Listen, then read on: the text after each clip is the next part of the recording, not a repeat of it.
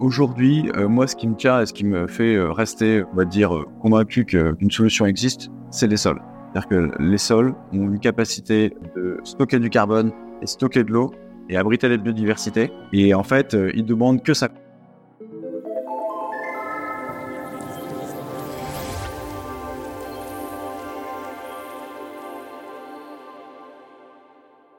Bonjour à toutes et à tous, aujourd'hui Jeune Pousse, le podcast Futura dédié aux initiatives positives et à impact, va mettre à l'honneur, une fois n'est pas coutume, la poubelle, et plus précisément les biodéchets. Aujourd'hui encore, sur les 10,8 millions de tonnes de biodéchets produits chaque année en France, 70% sont incinérés ou enfouis alors qu'ils sont composés à 90% d'eau et qu'ils pourraient nourrir les sols. D'autant plus que selon l'ONU, 40% des sols sont dégradés et le processus a tendance à s'accélérer puisque chaque année, par exemple, les pays de l'Union européenne perdent 950 millions de tonnes de sols fertiles. Face à cela, la loi va se durcir à partir du 1er janvier 2024 et pour en parler, j'ai invité Vincent Dujardin, cofondateur des Alchimistes Lyon. À vos marques, prêts, triés.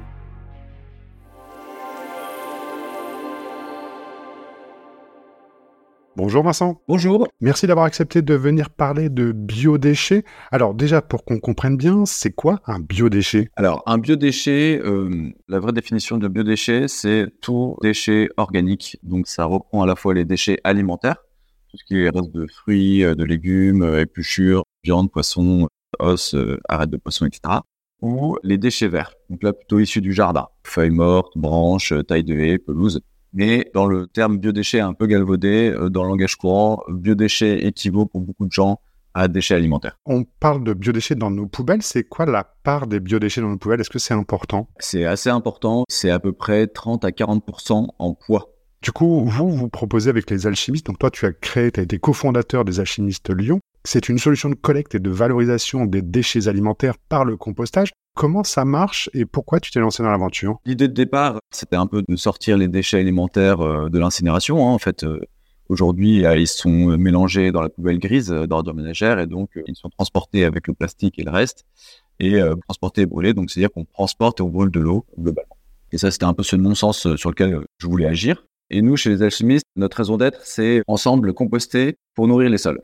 Donc, pour composter, il faut d'abord collecter ces déchets alimentaires et pour les collecter, en fait, on va venir sensibiliser nos clients, mettre en place le tri de ces déchets avec des, dans des bacs bien spécifiques. Et euh, ces bacs, on va venir euh, les collecter. Et à chaque fois qu'on vient collecter un bac, on en met un vide à la place. Et après, bah, ça peut être un, deux, trois, cinq bacs. Euh, on passe une, deux ou trois fois par semaine. Voilà, ça c'est en fonction de la production. Et après, ces bacs, une fois qu'ils arrivent chez nous, bah, on les pèse, on les trie, on les note. Et ensuite, on en fait du compost. Et le compostage, en quelques mots, c'est on vient mélanger des déchets alimentaires, vert mou humide avec du broyat de bois, d'eau dur brun sec. Et c'est ce mélange des deux qui fait que le processus de compostage se met en route. Tu parlais de notation. En quoi c'est important de noter la qualité du tri qui a été fait de la part des clients? On note pour euh, inciter nos clients à mieux trier. En fait, comme pour le tri sélectif, bien trier, c'est le départ d'un bon traitement. C'est-à-dire que plus le déchet est mieux trié en amont, mieux il sera traité. Et nous, on veut pas mettre de plastique, euh, on veut pas de plastique dans nos sols. Donc euh, voilà, à la fois on trie, mais on note pour inciter nos clients à bien trier et nous éviter à nous de trier. Voilà, et donc en fait, c'est une tarification incitative. C'est-à-dire que si c'est bien trié, bah, c'est moins cher pour le producteur de déchets alimentaires. Qui sont vos clients et comment ils perçoivent ce tri, ce compostage, cette démarche? C'est euh, tout producteur de déchets alimentaires donc euh, ça peut être euh, des restaurants, des hôtels, des cafés, mais aussi euh, des traiteurs ou des cantines, des restaurants universitaires, des administratifs, tout lieu producteur de déchets alimentaires. En général, donc les premiers, donc ça fait six ans qu'on existe, les, premiers, bah, c'était un peu les convaincus de la première heure, qui avaient envie d'agir et qui disaient, bah voilà, se rendaient compte qu'il y avait une possibilité facile d'agir pour l'environnement. Et ensuite, bah, les autres, c'est plus ceux qui se mettent en conformité avec la loi, qui arrive, enfin, qui est déjà présente et qui va être de plus en plus perspective. Ça, on va en parler un peu plus tard. Je vais finir sur les alchimistes. Euh, le modèle des alchimistes, c'est de travailler en réseau. Il y a un réseau euh, national et puis il y a des antennes un peu régionales. Pourquoi vous avez choisi de vous organiser comme ça plutôt qu'une entreprise un petit peu euh, entière? En fait, ça a été assez organique. Ça s'est construit naturellement. Il y a les alchimistes Paris, donc où est né le nom alchimiste et la, structure mère est née à Paris. nous, on a commencé à Lyon. À un moment donné, on a décidé de fusionner avec Paris pour avoir mutualisé les compétences et les régions. Et euh, en même temps, en parallèle de ça, il y avait des porteurs de projets qui étaient intéressés euh, par ce que faisaient les alchimistes et avaient déjà un peu commencé euh, dans leur région à, faire des choses. Et voilà, et donc en fait, on s'est posé la question, hein, bien sûr, de dire est-ce qu'on fait une franchise, est-ce qu'on fait tout intégré, est-ce qu'on fait un réseau d'entrepreneurs? Et en fait, euh, on s'est quand même dit que c'était important d'avoir un ancrage local et c'était aussi important d'avoir des entrepreneurs motivés, engagés, qui allaient euh, se battre pour faire émerger la solution, mais aussi leur boîte. Les alchimistes sont présents partout en France. Il y a combien d'antennes, si je peux dire euh, comme ça? Aujourd'hui, on est euh, présent sur euh, 10 territoires, on va dire. Donc euh, à Lille, Toulouse, Toulon, Marseille, Montpellier, Angers, Nantes, Paris, Lyon et les Pays Basques qui viennent de nous rejoindre. Voilà, ça, donc on commence à couvrir le territoire. On a l'ambition d'ouvrir, euh, d'être présent dans les 30 plus grandes villes de France. Donc euh, voilà, on recherche des entrepreneurs. Euh, S'il y a des entrepreneurs qui veulent euh, monter le projet Alchimiste dans leur ville, qui nous fassent signe, on sera très heureux de les accompagner. On voit la démarche vertueuse au niveau du compostage, mais comment vous êtes assuré aussi qu'il n'y ait pas d'impact négatif sur d'autres sujets, c'est-à-dire la logistique, le traitement des déchets, et au final que l'ensemble du cycle de vie soit pas si vertueux que ça? Et une réalité vraie, c'est que euh, tout pollue, toute action. Si on veut être le plus vertueux possible pour traiter les déchets alimentaires, le mieux, c'est euh, de composter euh, sur place, dans son jardin, dans sa cour d'immeuble, dans son quartier. Un composteur, on va dire, de quartier euh, va pouvoir faire 2 à 3, 4 tonnes maximum par an de déchets alimentaires, pour pouvoir traiter 4 tonnes maximum par an de, de déchets alimentaires. Et euh, aujourd'hui, une métropole comme Lyon fait 200 000 tonnes. Donc en fait, c'est pas possible d'avoir des composteurs de quartier partout dans toute la ville. Donc, nous, on est plutôt pour euh, forcément hein, cette démarche la plus vertueuse possible, mais en même temps, tous ceux qui n'ont pas la possibilité de pouvoir euh, composter chez eux sur place, il faut leur apporter quelque chose. Donc euh, voilà, qu'on peut aussi dire, c'est que le compost ne peut pas avoir d'effet négatif. C'est-à-dire que on peut avoir un excès d'engrais, c'est ce qui se passe un peu en Bretagne avec les, algues vertes. Hein. Il y a un excès d'apport de lisier de porc euh, sur les sols et ce qui fait que du coup les algues vertes, voilà. Mais avec du compost, on l'a pas. Donc voilà. Donc euh, nous, notre façon d'être le plus vertueux possible, bah, c'est euh, de faire du compost qui va aller nourrir les sols. Et après, bien sûr, euh, on regarde comment remplacer notre flotte de véhicules diesel. Parlons de la loi justement dont tu parlais tout à l'heure. De 10 tonnes, la loi oblige depuis le 1er janvier 2023 tous les producteurs à valoriser leurs biodéchets au-delà de 5 tonnes. Une réglementation qui va encore se durcir l'année prochaine puisque tous les professionnels devront valoriser leurs biodéchets et tous les citoyens devront avoir à leur disposition une solution de tri à la source des biodéchets mise en place par leur collectivité. Qu'est-ce que tu penses de cette réglementation? Est-ce que c'est une bonne chose? C'est une très bonne chose. hein. C'est sûr que, comme j'expliquais tout à l'heure, euh, il y a nos premiers clients qui euh, n'ont pas attendu la réglementation pour trier ces déchets, leurs déchets alimentaires et du coup agir pour l'environnement. Et à un moment donné, euh, voilà, les motivés, les conscients et les engagés, on va dire, représentent 10-20% de la population. Le reste de la population, il, faut la contraindre et ça, ça peut passer que par la réglementation. Donc euh, cette réglementation, elle a évolué. En 2012, c'était 120 tonnes par an. Et vous l'avez dit, on est arrivé en 2016 à 10 tonnes par an, puis en 2023 à 5 tonnes. Là, le 1er janvier, c'est 0 tonnes. Donc, ça veut dire que l'ensemble de la population française va devoir trier euh, ses déchets alimentaires. Et c'est plutôt une bonne chose. Mais qu'est-ce que ça veut dire du coup pour les collectivités? Est-ce qu'elles sont prêtes? Parce que bah, c'est dans quelques mois, hein, cette nouvelle loi. Est-ce qu'elles sont prêtes à toutes à s'engager sur ce sujet? Comme toute nouvelle réglementation, euh, il y a ceux qui sont en avance, ceux qui sont en retard ceux qui sont moteurs et ceux qui freinent. Il y a beaucoup d'expérimentations qui sont mises en place dans les plus grosses villes, hein, dans tout un tas de villes, euh, voilà, notamment à Lyon, Bordeaux, Paris, euh, il y a beaucoup de choses qui sont testées. Les collectivités auront euh, trois moyens de mettre en place ce tri. Soit ils distribuent des composteurs aux particuliers ou de mettre en place des composteurs collectifs. Donc ça, c'est assez adapté au milieu rural. Soit ils mettent des points d'apport volontaires. Donc, euh, comme on apporte son verre aujourd'hui, ben, on apporterait ses déchets alimentaires. Ça, c'est ce qui est testé et assez largement mis en place à Lyon, par exemple. Et euh, après, la troisième solution, bah, c'est de faire une collecte séparative. Euh, de rajouter une troisième poubelle à la poubelle grise et à la poubelle jaune. On rajouterait une poubelle marron pour les déchets alimentaires. Et voilà. Et donc, en fait, chaque solution a ses avantages et ses inconvénients. Euh, si on met une collecte séparative en plus, bah, on va ramasser plus de déchets alimentaires mais moins bien triés. Si on met des points d'apport volontaires, on va en ramener moins, mais comme ce sera que les motivés qui vont euh, vraiment faire l'effort, il y aura une qualité de tri qui sera supérieure. Donc euh, voilà, il y a toujours des avantages et inconvénients à chaque solution. Ça, c'est un peu aux collectivités de faire ce travail-là et nous, on est prêts à les accompagner. En dehors du côté euh, coercitif de la loi, comment rendre aussi cette démarche positive? Parce qu'elle est souvent vue, le tri, pour certains, comme quelque chose de laborieux, de quelque chose en plus dans leur quotidien. Comment on peut rendre positif l'acte de trier ces déchets alimentaires et de les valoriser? Il faut absolument mettre le sujet des sols au-dessus de la pile. Il faut absolument qu'on tienne compte de nos sols et qu'on les rende plus euh, plus vivant et plus résilient. Et euh, ça, ça passe par euh, l'apport de matière organique sur les sols, donc euh, par exemple du compost.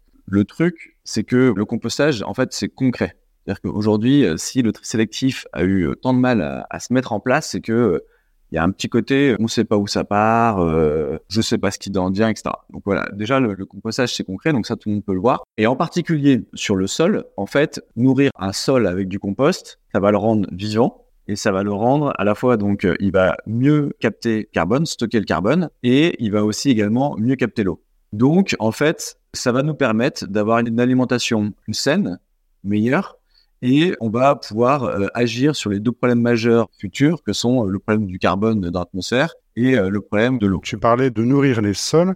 Euh, contrairement aux idées reçues, le recyclage des biodéchets n'est pas pour faire de l'anglais, donc euh, nourrir les cultures, mais plutôt nourrir le sol. Est-ce que tu peux nous expliquer un petit peu la différence et le processus? Un engrais est fait pour nourrir la plante. C'est-à-dire que le sol est juste un support de culture.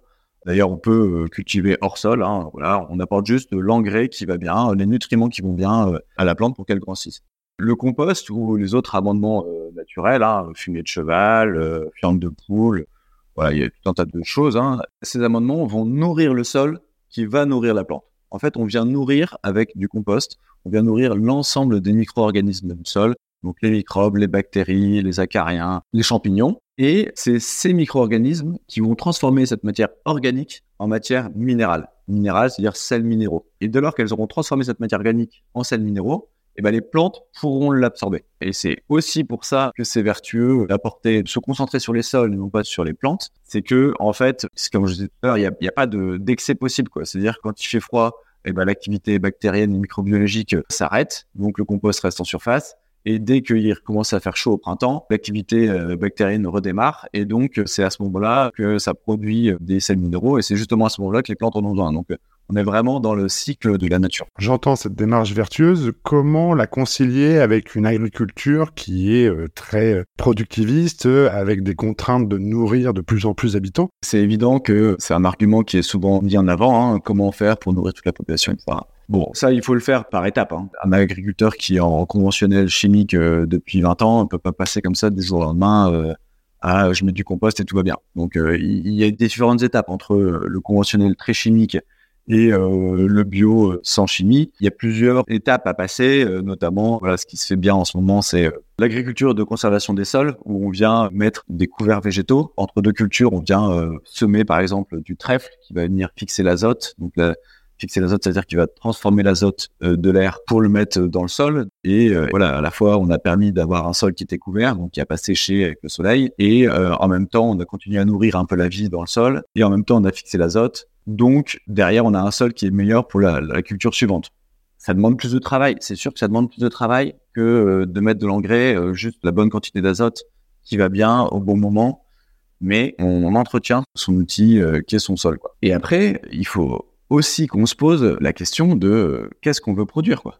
Est-ce qu'on veut produire des betteraves et du colza pour pouvoir continuer à rouler en voiture, faire du biocarburant et déculpabiliser les gens de prendre l'avion avec un carburant vert?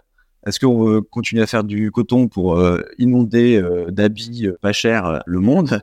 Est-ce qu'on veut faire du soja pour faire de la viande? Et tout ça passe par de la déforestation. Enfin, du coup, c'est aussi un peu il va falloir choisir entre euh, s'habiller, rouler ou manger de la viande ou euh, manger tout court. Donc, euh, il y a un peu de marge à ce niveau-là aussi. D'ailleurs, un de tes credos est le fameux 3V, ce que tu appelles le 3V, vélo, végétal, vintage. Est-ce que tu peux m'en dire un peu plus? Ça, c'est les 3V solutions. Et les 3V, on va dire problème, c'est voiture, viande, vêtements. Effectivement, voiture, viande, vêtements, en fait, toute classe sociale confondue, c'est les trois plus gros postes sur lesquels on peut agir. Et j'ai envie de dire facilement. Parce qu'en fait, c'est facile de, une fois par semaine de se passer de sa voiture, d'aller en télétravail ou prendre les transports en commun ou de faire du covoiturage.